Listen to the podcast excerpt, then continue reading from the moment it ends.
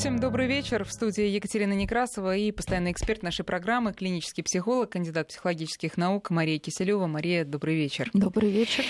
За последние 7-8 дней э, произошло давно, довольно много криминальных э, происшествий, которые получили большой резонанс. Мы о них очень много говорили, начиная с э, Тверской истории массового убийства под Тверью, продолжая, ну, не знаю, задержанием администратора группы смерти, продолжая вчерашней пропажи мальчика на Урале по абсолютной глупости родителей, продолжая, к счастью, нахождением другого мальчика, который, которого похитили год назад, этого вот, пожалуй, единственная история с таким хорошим, хоть и тоже драматичным концом, потому что еще теперь этого надо мальчика психологически реабилитировать. И э, заканчивая вот э, вчерашней и, и ночной тоже истории со стрелком в подмосковном поселке Кратово, где четыре жертвы, и он сам э, пятый. Это э, помимо того, что это сводка, криминальная сводка, это, конечно, огромные человеческие трагедии. И трагедии, естественно, и для жертв, которых мы, которым мы очень сочувствуем и соболезнуем, и желаем э, семьям э, реабилитации по возможности. Но это трагедия, конечно, и для самих виновников. И не знаю, Мария, вот как вы, как психолог, оцените меня в этой ситуации, но мне их безумно жаль. Вот этих людей мне очень жаль, потому что в одночасье они разрушили свои жизни, буквально там вчерашний, сегодняшний вот этот вот стрелок. И э, не буквально, но по сути тоже вот стрелок из, из-под Твери. А, мы будем говорить, сосредоточимся в первой части нашей программы сегодня э, на истории, э, которая произошла в поселке Кратово. А, поговорим а, подробно об этом. Ну, а во второй части программы, если успеем, сосредоточимся на той вот хорошей истории с найденным мальчиком и на том, как может сложиться теперь его жизнь, как вести себя родным, прежде всего, после всего, что с ним случилось. Итак, что касается э, Игоря или вот Дмитрия, есть разные варианты, Зинкова, а, человек, который устроил стрельбу в э, Кратово вчера. У него три важных момента про него мы знаем. То, что он, первый, бывал в горячих точках, хоть и не воевал. Второе, что он страдал, как пишет, психическим расстройством, и у него бывали обострения. И третье, что у него были крупные и такие, видимо, неразрешимые ссоры с соседями. Вот, Мария, он, э, первый вопрос такой, он мог, как бы, насмотревшись истории недельной давности, как-то смотивироваться этим? Вообще вот это на людей с такими особенностями психики, это влияет как-то? А, могло, конечно, и такое повлиять, но мы понимаем, что любая трагедия это всегда стечение именно стечение очень большого количества разных обстоятельств. Именно поэтому трагедия происходит. То есть э, порой достаточно какого-то а, перышка, ну, в кавычках, который падает на уже взведенного человека, и он начинает ну, берется за оружие или как-то по-другому пытается а, силой решать, да. А, агрессивно решать а, вот эту невыносимую свою, свое напряжение снимать.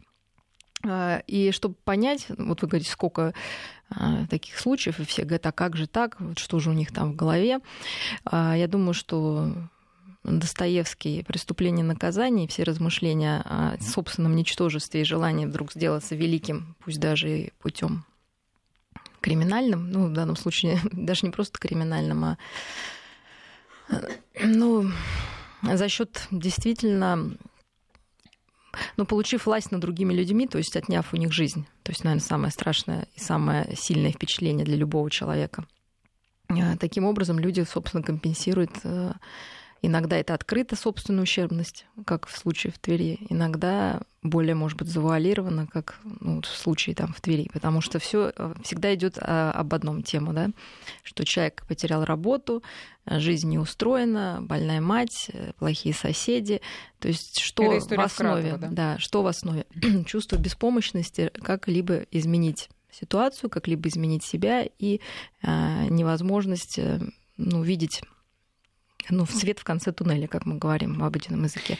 И это часто толкает людей на... Ну, к счастью, не часто. К счастью, да. не часто, мы должны порой это признать. Толкает, порой да. толкает, да. Но ну, вот такие у этого человека все таки ну, подтвердится или нет, пока говорят о том, что у него психическое расстройство, а э, люди... Во-первых, давайте... Ну, психическое расстройство — это такое растяжимое понятие, вот, то есть если... Вот я хотела, чтобы вы разграничили. А, он был в горячих точках, то есть, возможно, у него посттравматические стрессовые... посттравматическое стрессовое расстройство. Да. Это Или, а может быть, и плюс у него еще ну, проблемы вы... с психикой, как бы.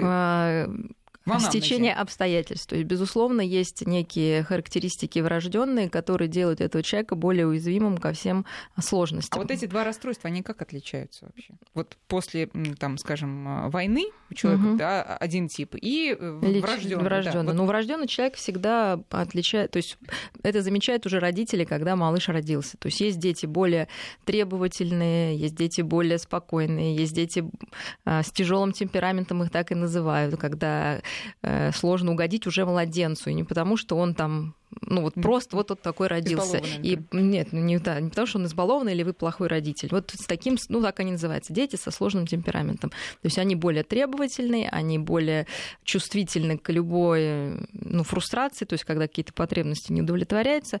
И э, чем дальше они растут, тем с ними, естественно, сложнее. И получается, что вместо того, чтобы... И, ну, при этом это не значит, что это приговор, что такой сложный человек в итоге вырастет в какого-то... Ну, это тоже называют расстройством психики, да? Ну, это нет, это не расстройство, это некие особенности, особенности темперамента, да, назовем, сложный темперамент именно.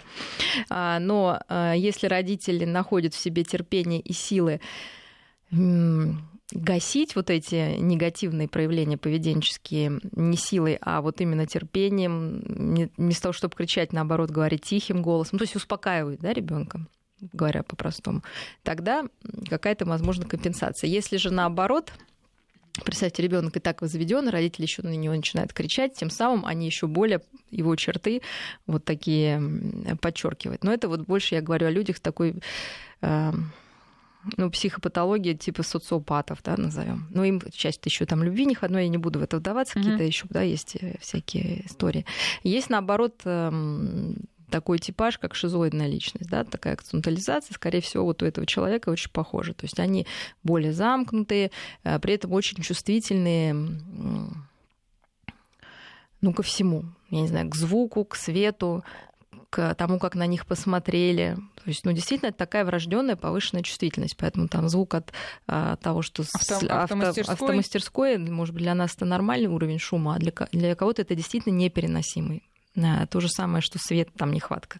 То есть, ну, это уже прям так посерьезней. Ну, и плюс вот эта замкнутость, да, то есть человек не да. может строить отношения, он не умеет их строить, ну, в принципе, просто не умеет, нет у него такого, ну, как вот, ну, я не знаю, есть а, люди с голубыми глазами, есть с карими, да, вы не можете из человека с голубыми глазами переделать с карими. Вот такой характер, не может он строить отношения с другими людьми, поэтому он одинок, поэтому еще больше ему кажется, что мир враждебен, потому что даже такой человек, которому как бы в кавычках не нужно общение, на самом деле оно ему нужно. Вот, и э, получается замкнутый круг. Мне кажется, э, э, на первом месте из причин здесь стоит то, что он действительно он не мог разрешить конфликтные ситуации со своими соседями. Он понимал, что автомастерская здесь стоит и будет стоять. Ну, вот там второй фактор, сосед, такой. там, я не знаю, справа, слева загораживал его участок, и этот сосед тоже никуда не денется, и у него нет денег, чтобы переехать, он одинок, ну, еще он потерял мать. работу, я так вот. понимаю. А да, он оказался в этой ситуации. Вы, вы говорите, что он решил вот как бы как Раскольников возомнить себя чем-то и доказать mm. это. Но может быть и другая ситуация. Просто он, как он написал же в предсмертной записке, которую нашли, что он устал от жизни, подавлен. Ну, я понимаю, ну, как, говорю, как много было комментариев, но устал это, это ну, твоя проблема, причем здесь другие. То, что он закончил это так, это была все-таки месть. То есть а это все равно была хорошо, компенсация. А зачем убивать всех подряд? Ну, потому что, ну, это все, смотрите, в какой-то момент э, вот во всех этих ситуациях что происходит? В голове зарождается некая мысль, которая бредовая мысль. И она в этой голове разрастается, как снежный ком, который катится с горы. И вот этот, этот бредовый ком а, уже захватывает все, что вокруг. И тех, кто виноват, и тех, кто не виноват. Дальше остановиться очень сложно. А есть эмпатия и практически у таких людей? Они в этот момент нет эмпатии. То есть он живет по своей, ну, вот, согласно своей вот этой бредовой идее. То есть, может быть, его эмпатия в том, что, как вот мы читаем про маньяков, он освобождает мир, да, то есть это его эмпатия, ему кажется, он делает его лучше, что не будет этих людей ужасных. Ну, ужасных, по его мнению, по не его, будет, конечно. Но, то но есть, не естественно, будет и невинных прохожих. А, что он думает в этот момент, когда то он есть, Я думаю, что в этот момент человек, вот нам сложно представить, что он думает, потому что а, там нет как таковых мыслей. То есть он просто захвачен а, вот некой, неким ну, происходящим действием, неким бредом, некой вот этой идеей, которая накрывает его да, с головой. То есть там нет логики никакой, нет никаких мыслей. И прослеживать это невозможно, потому что там этого нет. Это одни эмоциональные какие-то такие Но это порывы. именно период обострения. Надо понимать, что, скорее всего, вот как вы считаете, если бы он остался жив, потом, там, будучи задержанным, там, в, Раскался в СИЗО, он, да, он как по-другому посмотрел на это? Или... Ну, я думаю, что не факт. Вот, потому что это бред уже накопленный. Да, то есть у него уже долгая ненависть. Вот, например, в случае с Тверью, конечно, это э, вот такая вспышка безумства она привела к такому количеству жертв. И... Опять же вопрос, почему вовремя я остановился?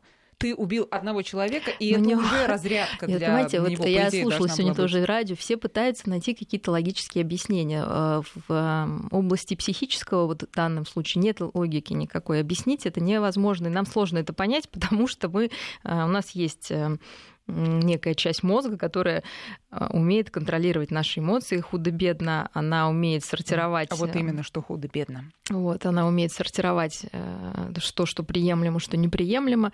А, и проблема этих людей, что в тот момент у них не было вот этих тормозов. Их просто нет, да, они слетели с тормозов и вот творят сами не понимая что. То есть у них, я опять же говорю, какая-то идея в этот момент есть, но описать, наверное, это даже тоже сложно. А, э, э, понятие, а, что возмездие неминуемо, оно... Э, Там нет понятия, что возмездие неминуемо.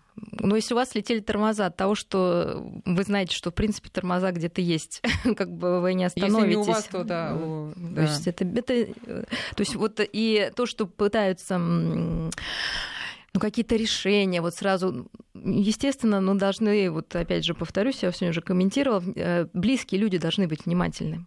То есть вот отец, с которым общался да, данный человек, должен был как-то более чутко отнестись Это вот к... стрелок, да отнестись к происходящему. То есть он знал, что человек находится в депрессии. То есть вот единственный, кто мог ему помочь, по большому счету, это вот какой-то близкий друг, Которого близкий отец, который... Привезли, я так понимаю, чтобы он вел переговоры, но все это было безрезультатно, правда? Ну, уже поздно, да? Вот. А участковый не поможет, да, даже если врач будет ходить всех осматривать, потому что, а, ну, такая тоже, ну, действительно, наверное, последний какой-то период такой очень на жертвы богатый, и тот же ураган в Москве от того, что мы знали, что он приближается, ну, это не, не всех уберегло, скажем, да. Также здесь вот такая вспышка безумия, считайте, что это такое вот ну, природное какое-то вот явление, не, с которым мы не можем вот ну, решить. Мы же не можем остановить ветер, даже если мы знаем, что он надвигается. О мы том, можем только спрятаться. В данном том, случае вот то же самое. О том, как вести себя родственникам или соседям, мы чуть позже поговорим. А вот вопрос от нашего слушателя, как помочь человеку, у которого, ну это, видимо, не про стрелка, а про, может быть, даже слушатель про себя пишет или про кого-то из знакомых. Как помочь человеку, у которого умерли родители, никогда не было семьи и детей, а рядом с окном вечная стройка. Он всегда зол. Что человек, если человек сам понимает, во-первых, что у него есть проблемы с психикой, во-вторых, что он в глубокой депрессии, и в-третьих, что он может, может быть, он даже знал, что он может э, сорваться с катушек. Что делать такому человеку? Ну, если кто-то за собой наблюдает так, такие провалы, назовем, то безусловно, нужно обращаться э, к специалисту, ну или даже близкий там человек.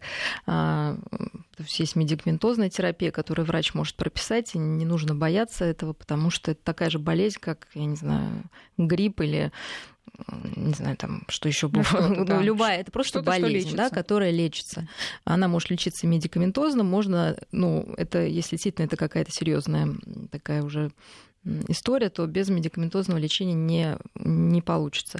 Но есть еще и психотерапия, то есть мы понимаем, что это э, медикаментозно, оно заглушает просто оно не решает проблемы. То есть, э, э, если у человека, например, в вашем примере там нет родителей, жизнь не удалась, то, безусловно, очень много потерь, которые человек не пережил. И от того, что он выпьет таблетку, эти потери не переживутся. Просто он будет меньше чувствовать не боль. А нет, нет, он будет, э, он меньше будет чувствовать эту боль. А чтобы боль прошла, нужно над этим работать. Это можно делать в психотерапии. И дальше уже, я так понимаю, что человек, наверное, не живет один в чистом поле около стройки. И уверенно, живет там еще человек 100 рядом с ним. Но не все так остро воспринимают эту стройку. То есть это тоже внутренняя работа, которую можно при желании проводить. Почему люди не хотят это делать? Ну, тоже вопрос хороший, потому что, Нет, как люди... сказать, потому что это большой труд. Нет, подождите, люди не хотят это делать, в том числе они не хотят идти к специалистам, потому что это, ну, а, как массовое явление, это вообще не принято. Я уж не знаю, вот, ну, почему. Ну, вы вот имеете в виду, что там как-то, да, у нас не принято, стыдно и непонятно. Я думаю, что для этих людей это вообще не самая большая актуальность. Даже если они придут, одной таблеткой не справится, ну и просто ко мне Одна приходят люди, не да, поможет, одна это да. работа, это очень большая работа, то есть нужно все перетрясти, всю жизнь свою пересмотреть и да и потом не верят люди, да ладно, да, да разве если я сам не могу себе помочь, разве мне кто-то поможет? Да, ну думают вот они. это опять же так, ну это на самом деле не желание работать, да, то есть легче сказать, что жизнь не удалась и все началось еще с детства и до сих пор у меня стройка, нежели пытаться это изменить. Просто так, к сожалению, мы тоже устроены. Сегодня мы говорим о таких неприятных, неприятных Странах, нюансах да, человеческого, да. человеческой натуры. Да, да, да, потому что мы э, не всегда можем быть терпеливы, что-то с чем-то мы рождаемся, мы вообще это не можем изменить. Вот. И что нужно научиться? Нужно научиться чувствовать пред, ну, как знать предвестников вот этих срывов. Это должны и близкие чувствовать, научиться, и человека останавливать вовремя, глушить это, потому что когда, ну так же, как, я не знаю, ты с ребенком в истерике, э, а как вот сделать, чтобы ребенок, вот он в истерике, что делать? Да вот уже ничего не сделаешь, да? Нужно научиться не доводить до этой истерики, когда ну, с ребенком, с человеком еще можно говорить, ну или можно что-то делать. А когда уже на, на пике волны, я говорю, что здесь уже вряд ли можно как-то воздействовать. Как э, людям, близким или э, там, соседям, как в данном случае в этом Кратово, как э, распознать, что у человека проблема? Ну, то, как, бы и так было понятно, что он не самый благополучный человек, да?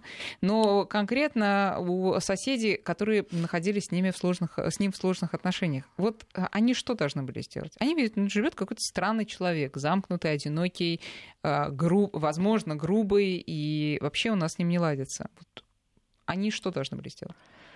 А, я обожаю, вот ко мне тоже приходят на прием и говорят, а что нужно делать? Знаете, вот порой ничего не сделаешь. Но если у вас такой сосед, куда вы не переедете же от него на другой конец света, вот, ну, считайте, что вам не повезло. А дальше вот нужно принять этот факт.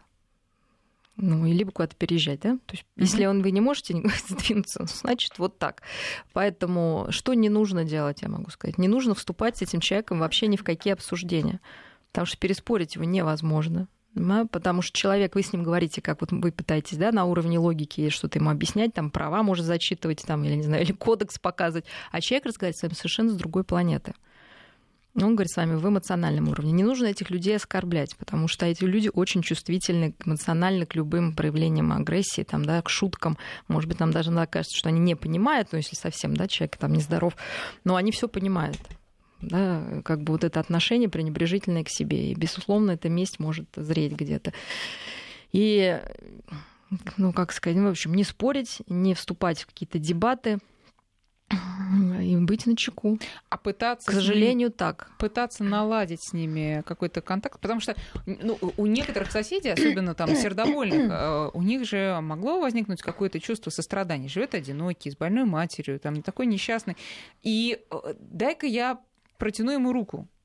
А, ну, если у человека есть такой внутренний ресурс, э, можно попробовать. Не факт, что это произойдет, потому что люди скрытые, они э, такого плана, они действительно очень чувствительны к фальше, назовем так. То есть, если действительно человек искренне проявляет какую-то симпатию, эмпатию и э, желание помочь и понимание, человек, ну, в большинстве случаев, ну, как вот если это психолог, например, да, mm-hmm. откликается. То есть его здоровая часть, потому что даже у самого больного человека остается здоровый стержень, ну, это не стержень, как раз какие-то осколки здоровой личности, с которой можно разговаривать и с которой, собственно, ведутся переговоры, когда вот пытаются до нее достучаться. То есть здоровая часть есть всегда. Если человек обладает сосед такой во-первых, временем, внутренним ресурсом, силами и желанием, и терпением, то, и терпением конечно, то до, достучаться можно. Но это большой труд, который действительно люди ну, не считают важным, наверное, этим заниматься, и здесь нет ничего дурного в этом решении. Ну, давайте возьмем, мы обе с Марией кашляем, а, давайте возьмем второе важное обстоятельство, потому что погода такая. А, бывал он в горячих точках, не воевал, а, не участвовал в военных действиях, ну, как мы все прекрасно понимаем, это и на здорового человека оказывает э, серьезное воздействие. А какое, кстати говоря? Ну, как, как это проявляется? А, ну, смотрите, во-первых, ну, данное расстройство, если вы, вы имеете в виду посттравматическое стрессорное расстройство, оно, ну, действительно, впервые было и начали вообще выводить такое понятие после войн американских разных, там, вьетнамских, и, собственно, замечаю, что люди, пришедшие оттуда, военные, ну, имеют некие, не все, но некоторые, некоторые люди имеют не, такие проявления, как то, что они, например, избегают говорить о... Угу. То есть это избегание, то есть это невозможность находиться вместе, смотреть фильмы, говорить о событием События. травмирующим. А, ну, что было еще и после Второй да, дальше это либо там, да, раздражительность, либо ну, такая агрессивность, э, либо наоборот такая полная апатия, да, то есть изменение в настроении. Это флешбеки, когда там людям такие вспышки памяти, и человеку кажется, что он опять здесь и сейчас, то есть ну так навязчиво вот эти воспоминания, причем навязчивости, подробно, да, да, да, да, навязчивые такие воспоминания о произошедшем. А, и, естественно, снижается функционирование, потому что ну, большая часть человека, человеческой психики как бы вовлечена еще во все происходящее. Сколько то есть оно не переварено. В том-то все дело, что если это есть, то это, во-первых, возникает не сразу, а месяцев через, ну, считается не раньше, чем через 6 месяцев после вот этого события а травматического. как человек себя ведет? Обычно? Может вести себя как бы обычно, да. Угу. Вот, а дальше оно может только усугубляться, если не заниматься. Но мы должны понять, что такое расстройство возникает не обязательно после военных действий, а в любой ситуации, после любой ситуации, где была угроза жизни себе или другому. С одной стороны, и с другой стороны, эта ситуация как сказать, у каждого психический аппарат обладает собственной выносливостью. То есть э, и оно возникает в тот, именно в тех обстоятельствах, когда психика не может справиться с этим обсто... ну, с этой ситуацией. И для каждого этот порог уникален. Вот, поэтому не у каждого возникает даже после самой страшной катастрофы или чего-то угу. какие-то расстройства, а для кого-то достаточно а действительно а зависит... быть просто, может быть, даже когда этот а, человек летел в Чечню уже в своих фантазиях, угу. это было настолько страшно и ну, боялся, там, может, самолет. То есть это не обязательно быть участником, видеть это и, ну, как-то, да, прям вот ну а вот уровень стрессоустойчивости, он э, от чего зависит? Он врожденный или он зависит от э, событий ну, в детстве, от, от э, любви родителей? Естественно, есть врожденная характеристика. Опять же, если травмы в детстве были очень рано, и ребенок не смог с ними справиться, ему не помогли, то это все накапливается. А, такой опыт беспомощности, и, конечно, от этого становится не лучшим, не лучше человеку. Ну вот вы сказали, что могут... И от, может... и от силы самого воздействия, ну, понимаете, ну, да, да, сила воздействия. Да. Вы сказали, что начаться это может спустя и 6 месяцев после То есть события. не и 6, а именно, не, а, если не раньше, раньше это не считается, это как бы считается нормальным переживанием. А тут mm. а, вот понятно. если через 6 месяцев да, это... И, и, и дальше какой То есть сначала есть срок? острая фаза, ну а дальше, говорю, это может хоть через 20 лет то же самое все продолжаться срока давности нет. Если с этим не работать, это не как насморк, как который что лечишь, что не лечишь, через 7 дней пройдет. Как, как это работать? не про... А, но есть специальные методики, самому сам человек справиться с этим не может. Есть специальные методики десенсибилизации, например, когда, во-первых, эта травма должна быть проговорена, там, я не знаю, 150 раз э, в разных терминах. Но для этого вот есть специальные методики, по которым психологи работают. И таблетка, ну, конечно, таблетки от тревоги могут быть, там, от депрессии, но сама проработка требует именно работы с психологом. По-другому никто не придумал еще, как это ну, просто так проснуться, а заснуть и проснуться. С родственником здоров... человек может прорабатывать, проговаривать, очень ну, Я думаю, что если а, я думаю, что если а, у человека есть близкий человек, с которым, в принципе, он может обсудить, обговорить и получить поддержку, скорее всего, не произойдет, то есть это расстройство и не разовьется. Вы понимаете, да? Потому что оно, не, оно по-моему, 25% оно после вот разных событий всего лишь развивается. То есть это не стопроцентно mm-hmm. так должно быть. Только у 25. Было ли это у этого антигероя, который, о котором мы говорим, я не знаю, но может быть, просто на него действительно какие-то впечатления произвело. Вряд ли это было прям вот то, о чем мы с вами говорим. Сейчас мы делаем перерыв на новости, а потом а, вернемся к разговору. Альтера Парс с Марией Киселевой. В Москве 19 часов и 34 минуты, и мы продолжаем разговор с Марией Киселевой. Мы говорим сегодня про события последних суток, про, э, про преступления в поселке Кратово Раменского района Подмосковья. Только что в новостях вы тоже слышали последние подробности на, этой, на эту тему. Вот появилось уже интервью с дядей этого самого Игоря Зенкова, точнее говоря, с женой дяди Игоря Зенкова. Дядю, дядю он убил, а жена вот жила, судя, судя по всему, в том же доме. И вот она рассказывает, что у них были натянутые отношения, они практически не, не общались. И это родственники, что говорит, еще раз говорит да, о, о характере, видимо, вот этого человека и его психологических особенностях. А, тут идут э, вопросы, в том числе пишет человек, если у меня с 95 по 2001 год было 7 командировок в том числе 510, 510 э, боевых, ну, имеется в виду в э, горячей точке, то я ненормальный, смайлики. Да нет, Мария как раз и говорит о том, что есть люди с, разным, с разной стрессоустойчивостью, и, и 510 боевых командировок можно пережить, и оставаясь при этом ну, совершенно уравновешенным человеком.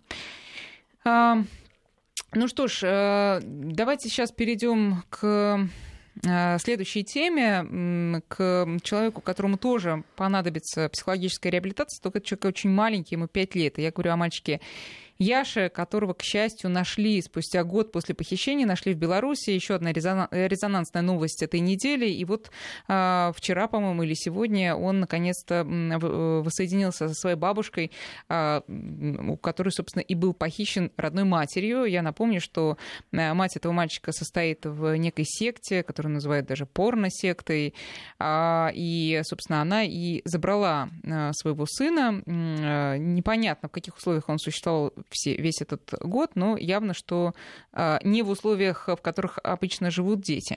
А, ну, начнем э, именно с реабилитации. Вообще, как своими силами можно попытаться психологически реабилитировать маленького ребенка после такой, такого сильного стресса и продолжительного, главного стресса? Ну, опять же, каждый человек даны какие-то свои силы, и каждый случай нужно рассматривать отдельно, но, в принципе, чтобы пережить любое событие, еще раз повторюсь, мы должны его в своей голове уложить на полочку в переваренном виде. В общем, собственно, почему у нас э, остаются какие-то проблемы из прошлого, потому что некоторые события, самые страшные и совсем, может быть, даже для кого-то незначительные, они остаются, ну, как вот в желудке непереваренной пищи. Да? Естественно, вы понимаете, что это вызывает тяжесть, бурление и э, Ничего хорошего. В общем, ничего хорошего, да. А, а чтобы все это переварить и, и уложить как некое уже воспоминание, скорее, а не как переживание, а, человек должен разобраться, почему, зачем и как это случилось, в чем а, вина, не вина его самого, в общем-то, какой урок он из этого может извлечь. Ну, вот такой какой-то анализ проводить. Даже Если... такой маленький ребенок должен да, понять, потому что как раз маленький ребенок, он и думает, что он виноват сам. Вот мы сейчас поговорим об особенностях э, детей. А, поэтому, чтобы все это сделать, с ребенком нужно разговаривать. В данном случае не только разговаривать, но потому что ребенок еще маленький, играть и рисовать лепить, ну, в общем, любые там в песочнице где-то все это э, Творческие строить. проявления. Да. Но это не значит, что мы берем это событие и говорим, давай садись, рассказывай, как оно было. Его, да. То есть мы идем за ребенком. Вот просто, если это близкий вообще человек, а, то есть обычно, наоборот, дети, ну, как любому человеку, о травматическом событии очень сложно говорить. Не потому, что не хочется, а потому что страшно открыть, ну, как ящик Пандоры, что ты сейчас откроешь эти переживания, и они польются, и, ну, в прямом смысле, ну, Бессознательно человек да. затопит, да, то есть уничтожит тебя. Поэтому люди пытаются все это держать, потом, потом развивается вот это посттравматическое стрессорное расстройство, когда вы уже на безопасном расстоянии, как-то можно переживать. А в самом начале это слишком все еще ну, больно и живо. Вот, поэтому мы никогда не начинаем там спрашивать там прямую там о насилии там или вот как-то да предлагать ребенку играть в какое-то насилие там да или вот какие-то намеками то есть мы просто следим как раз должен нужно быть очень чутким и внимательным чтобы а, заметить, когда и где ребенок каким образом прорабатывает вот эту травму. То есть все равно это где-то есть. А, то есть либо в каких-то сюжетах рисунков, либо вот в игре. Это может быть неявно, ну, как мы себе это все представляем. Ну, вот, то есть нужно понять смысл вот Внимательно. Да, игры. А, а можем немножко в начало? Вот, э, условно, бабушка встретилась с этим Яшей. Mm-hmm. Они, там, это произошло днем, они пошли, обнимались, целовались, легли спать. Вот утром, да, вот э, ты ребенка не видела год, он тебя. Он оказался опять же в необычной ситуации. Вот как? прийти, обнять, поцеловать и выразить преувеличенную такую ну, любовь? Почему? Я или... думаю, что она не преувеличенная. Безусловно, реб... ну, представьте, а, ребенок всегда реагирует на стресс регрессом. То есть мы реагируем взрослые, да. вот, а ребенок регрессом, то есть он э, еще на более ранней ступени развития свое возвращается. И в той на ранней более ступени развития еще больше, безусловно, нужен и телесный контакт. Хотя на самом деле, если ребенок после насилия, у него может быть не телесный контакт, а отторжение, да. потому что была гиперстимуляция, ну как бы вот телесная. Угу. Поэтому мы вот наблюдаем, да, что ему приятно, просто с ним посидеть рядом. То есть нам нужно создать безопасную обстановку вокруг. То есть обстановка должна быть гипербезопасная, потому что ребенок в таком состоянии, вот, ну, я работала с детьми, которые, э, ну, то есть на любой шорох даже за дверью у них уже паника, на любое вторжение. Я вам расскажу более слова, которые для нас, ну, то есть есть э, слова, которые, ну, мы проверяем память. И был мальчик у меня, который э, на вот этом задании ну, у него случалась истерика. То есть первый раз, второй раз я не могла понять. А слова были такие «дом», «лес», «ночь». Ну, там встречались, да. Но для нас это, ну, дом, лес, ночь, ну и что? а у него была mm-hmm. ситуация, да, когда был дом, потом был лес, все это было ночью. То есть мы понимаем, вы понимаете, о чем я говорю. То есть э, мы должны быть очень бережны и очень внимательны к тому, что мы говорим, и смотреть на реакцию травмированного ну, человека. стараться максимально нейтральные какие-то. Но, нет, даже нейтральные слова могут для кого-то быть нейтральными. Да. Мы должны угу. просто ну, расшифровывать, да. почему это важно да. или не важно да, для конкретного человека. И э, потом он просто, вот, например, вот я расскажу этот случай, он просто начинал плакать, он ничего не мог объяснить. А сколько лет было? Ну, ему уже лет 11, угу. э, и просто ну, убегать из кабинета там. То есть я вообще... То есть потом, конечно, я понимала, что и непонятно даже... Вот он не говорит. Но вот он проплачется, и уже легче, потому что хоть как-то можно это оплакивать. Uh-huh. А потом уже пошли слова, какие-то разговоры uh-huh. и рассказы. Да? Uh-huh. То есть мы не насилуем, да, там, ну нет, ну скажи, ну что ты плачешь. Вот пусть пока плачет. Получится сказать хоть одно слово, да, там он скажет, там уже неплохо. Потому что само переживание, оно не только словесно, естественно, переживается, но вот на уровне плача, на уровне такого вот, ну, выхода эмоций тоже очень важно ребенку позволить. Важно не говорить ему «забудь». Потому что обычно, скажу честно, родители все говорят, забудь это в прошлом, все, это пусть как будто этого не было в жизни. Но забыть это невозможно. То есть это вызывает, конечно, ощущение, Хорошо, что тебя не понимают. Тут такая ситуация, и она не единична, ну, может быть, и не в такой степени, когда мать оказывается виноватой, а ребенок живет с бабушкой и дедушкой, и, возможно, бабушка и дедушка будут говорить, ну, мама у тебя плохая, а типа там, мама опять же, забыть это... хороший человек. Вот, вот, вот э, понимаете, поэтому мы никогда не говорим, что слов? она плохая, мы говорим, что так случилось. Вот, что, вот, а ну, ребенок так... говорит, а у меня мама плохая? Э, нет плохих, хороших людей, в принципе. Конечно, я понимаю, что вот вы так и говорите, ну нет плохих и хороших, у каждого есть что-то хорошее, потому что мама, не знаю, готовит хорошо. То есть мы не учим ребенка делить мир на черно-белое. А если ребенок что... еще скажет, знаете, что в такой ситуации, я хочу к маме. А, Уже ну... с ней жил год, хорошо или плохо, но это была его мама. Ну, по большому счету. Все было нормой для него. По большому счету, ребенок, конечно, в большинстве случаев хочет к маме. Поэтому мы должны э, понять, насколько действительно это неправомерно забирать его у матери. Угу. Да, потому что ну, ну ребенок хочет быть матерью. Я опять же расскажу всех, да. они все хотят быть матерью. И что и забирать их только потому, что там мать в приступе там может, я не знаю, перцовым баллончиком ему в лицо прыснуть. И я не, вот я бы не, не бралась быть судьей. Да? То есть, наверное, есть какие-то органы опеки, они должны делать эти экспертизы. Но вот так сказать, что нет, это очень сложный вопрос. Понимаете, вот мы хотим легких ответов, их нету, да, к сожалению. Но я думаю, что если там было какое-то реальное насилие, и э, такой ребенок не захочет. То есть, если он сам эту грань определяет, если бабушка принимающая, она его воспитывала, является объектом его привязанности, угу. То есть что это такое? То есть это именно человек, к которому сформировалась любовь по-простому. А если ему пять лет и год, то есть одну пятую своей жизни Я он думаю, не видел свою уже бабушку? Это ничего не значит. То есть я думаю, что, скорее всего, так как ребенок, по-моему, там с нуля с бабушкой воспитывается, а, то, скорее всего, бабушка является главным лицом его. И если, опять же, будет создано чувство безопасности, никому никуда не захочет уходить. Вот, а, потому что для ребенка это самое важное чувствовать себя дома в безопасности. И когда он так себя не чувствует, безусловно, весь мир кажется ему враждебным, нестабильным, он себе маленьким и беспомощным, и это чувство остается на всю жизнь. Вот, а потом, понятно, мы знаем, что происходит. Да? Когда человек запасается он оружием, вот зачем оружие? Да? Тут, потому что человеку уничтоженному нужно обложить себя чем-то, чтобы стать сильнее. Это я уже возвращаюсь опять к стрелку. То есть все вот по Достоевскому, да, то есть я ничтожный, но зато у меня вот есть, ребята, а вы не знаете, и ого-го, я в один прекрасный день вам покажу. Да? Ну то да, есть вот это ощущение... не знал про его арсенал. Но ему хватало себя подпитывать. Вот, ну, во-первых, это оружие, это всегда фаллическое такое продолжение. То есть, угу. понятно, для мужчины вообще особо важное такое силы чувствовать. А, поэтому унижение, к сожалению, не проходит даром. А, и а, в случае, в случае, конечно, с, вот, с обретенным бабушкой, внуком, бабушкой, mm внуком этим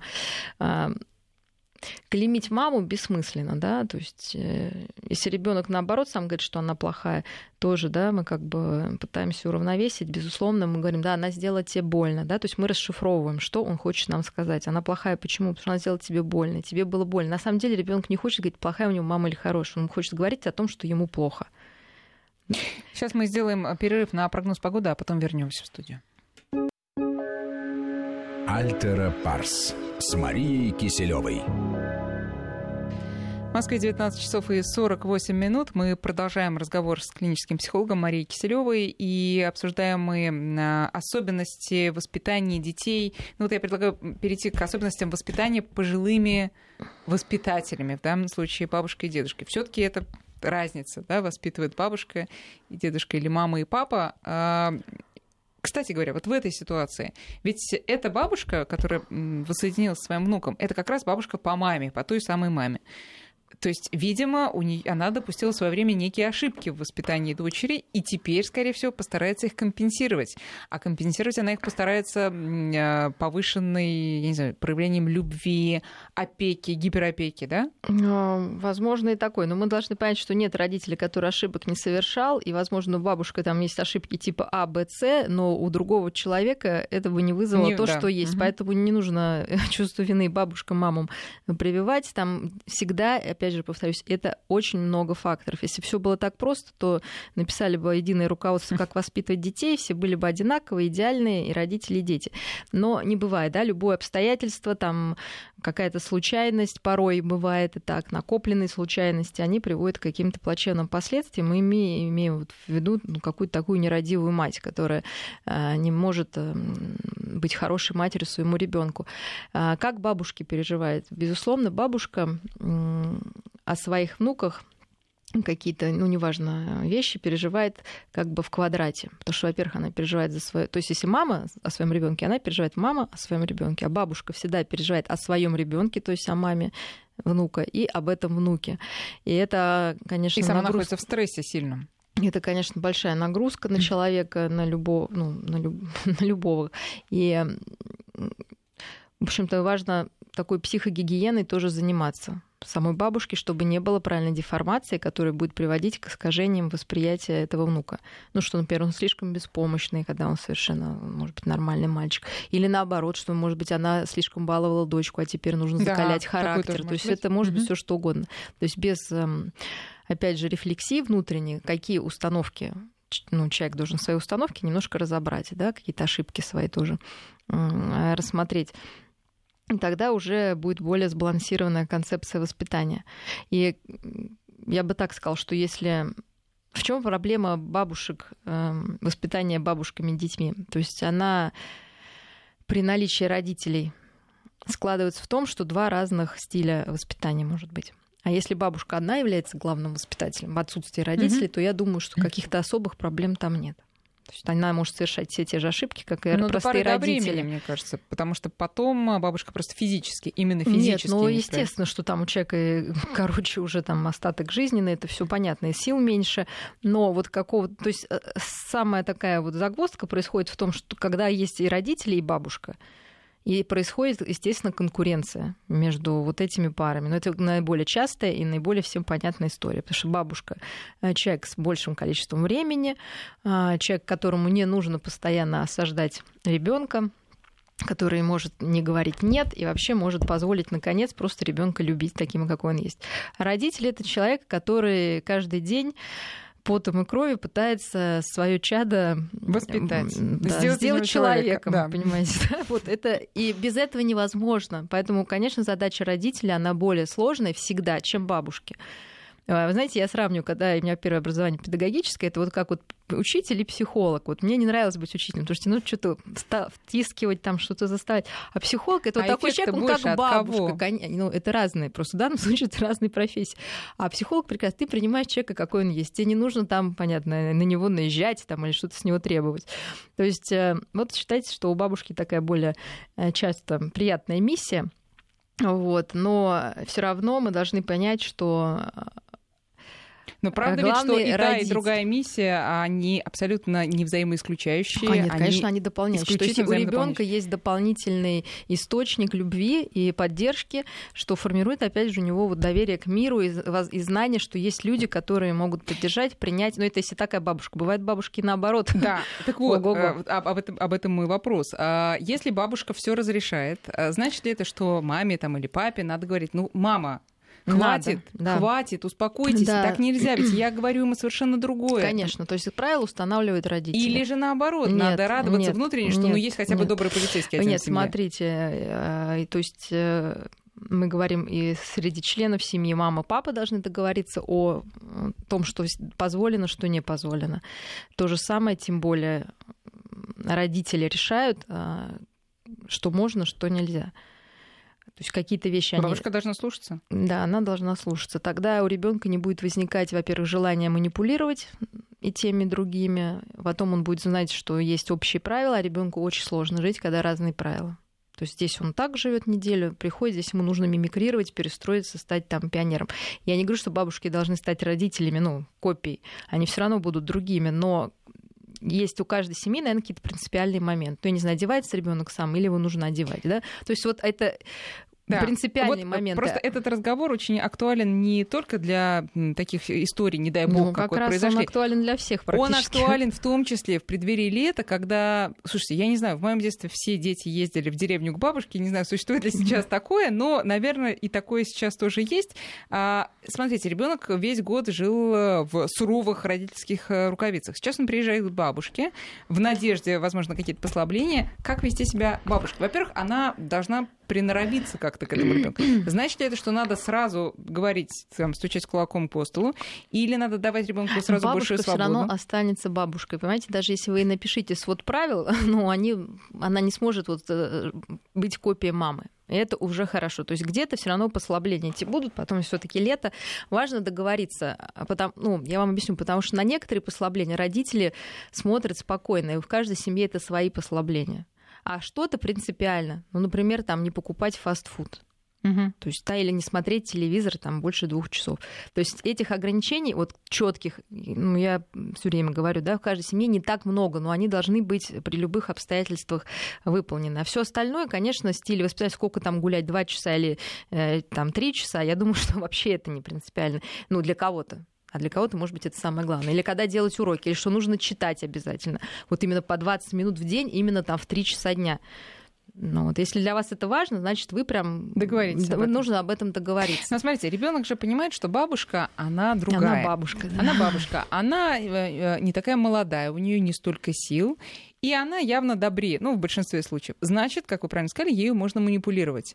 А как бабушке а, завоевать, авторитет, завоевать положение и стать авторитетом для своего ребенка? Авторитет всегда завоевывается одним способом — это постоянством. То есть, если всегда нет в этой ситуации, то на 101 раз, как минимум, ребенок э, поймет, что это нет. А если пять раз нет, три раза два, потом шесть раз опять нет, один да, да, то есть вот так мы воспитываем у ребенка понимание, что в принципе все можно, если очень хочется. Ну, это значит, тоже мы какие-то железные леди и железные мистеры. Я еще раз говорю, что а, поэтому должно быть минимум таких жестких а, каких-то правил. Потому что если их там тысячи uh-huh. правил и постоянно uh-huh. быть последовательным, можно сойти с ума. Поэтому, в принципе, я думаю, что каждый на, на пальцах руки может перечислить, что точно нет. Или что точно, да, вот чё, точно, да. А остальное это все действительно, ну, такие какие-то мелочи, которые э, могут и меняться. От ну хорошо, тогда смотрите, другая ситуация. Приезжает ребенок после родителей к бабушке на, там, да, на месяц условно жизни, и он-то думает, что он сейчас расслабится и, ну, и не слушается. И думает, что с бабушкой можно не слушаться. Она ему говорит нельзя, а он не воспринимает это слово. Ну, что вот ребенок воспринимает нельзя, если это говорить так, что это нельзя. Просто как иногда вот, четко, ну, без вторичного посыла. Я хочу сказать, даже взрослые порой, в смысле родители, порой так запрещают, что ребенок бессознательно понимает, что можно. Почему? Потому что, возможно, бессознательно родитель хочет, чтобы у него был такой вот игривый вид. Э, нет, э, не игривый, а вот, например, когда мы, ну, не знаю, там говорим, что а, будь там скромней, да, вот, а на самом деле родитель сам забитый, скромный, ему, конечно, хочется, чтобы ребенок где-то mm-hmm. что-то из себя там построил, да, потому что сам все родители это построить, ну, ну не может себе может. Э, позволить. Вот. Э, и тогда ребенок считывает, что на самом деле маме нравится, что я там вот непослушный паинька, а некий такой вот хулиганистый и задиристый э, человечек. Поэтому, ну, я думаю, все родители понимают, что когда нет, ребенок понимает сразу, что это стопроцентно нет. А когда мы сами сомневаемся, нам лень порой связываться, ну, как ну, обычно может быть, происходит. понимает, но все равно делает. Такое же тоже может быть. Ну, по идее, понимаете, потерять любовь родителя, а когда ты делаешь прям уж совсем на зло, нужно тогда просто понять, что происходит, что ребенок хочет вам сказать. Может, ему там не хватает каких-то эмоций, или он хочет действительно отвоевать какое-то пространство, которое, ну, слишком он задушен, да, каким-то вот требованиями родителей.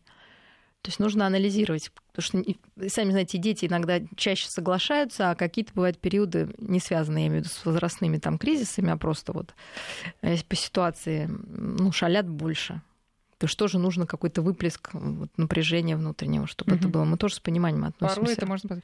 А мы, э, у нас время подходит к концу. Я все таки э, хотела бы еще вопрос от нашей слушательницы, которая просит э, все таки посоветовать книжку про старших и младших. Мария мне сказала, что она уже советовала, но давайте еще раз я посмотрю, потому что я уже тоже... Хотя пока вы смотрите еще одно сообщение угу. от нашей, нашего слушателя, а невозможно, чтобы программа с Марией была два часа, очень нужно. Друзья, к сожалению, сожалению, невозможно хорошенького понемножку. Да, и потом сейчас будут каникулы, поэтому я тоже пойду к бабушке. Да? Хорошо, она у вас, наверное, добрая. Итак, книжка. Значит, книжка Адель Фабер и Элейн Мазлиш. Братья и сестры. Как помочь нашим детям жить дружно. Угу.